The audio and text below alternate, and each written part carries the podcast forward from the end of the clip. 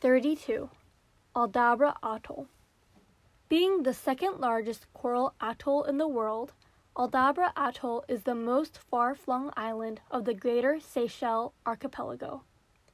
Due to its remote location and lack of fresh water, the atoll's ecological processes have been uninterrupted by human activities.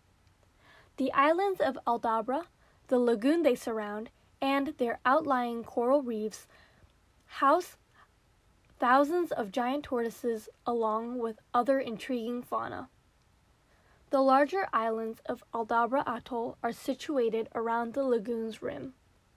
The atoll lies off the coast of Africa near Madagascar and Comoros Islands. The atoll was designated as a UNESCO World Heritage Site due to its biodiversity, scenic beauty, and landforms.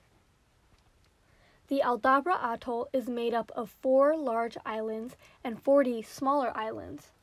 Rising to an elevation of 8 meters, Aldabra Atoll is the largest raised coral reef to be found in the world. The atoll stretches 13 kilometers wide and 34 kilometers long and surrounds a lagoon that is 196 square kilometers in surface area. The Aldabra Atoll represents one of the most significant natural habitats for research in ecological and evolutionary processes since it has been largely free from human interference through the years. Continuing ecological and biological processes provide the opportunity for scientific research.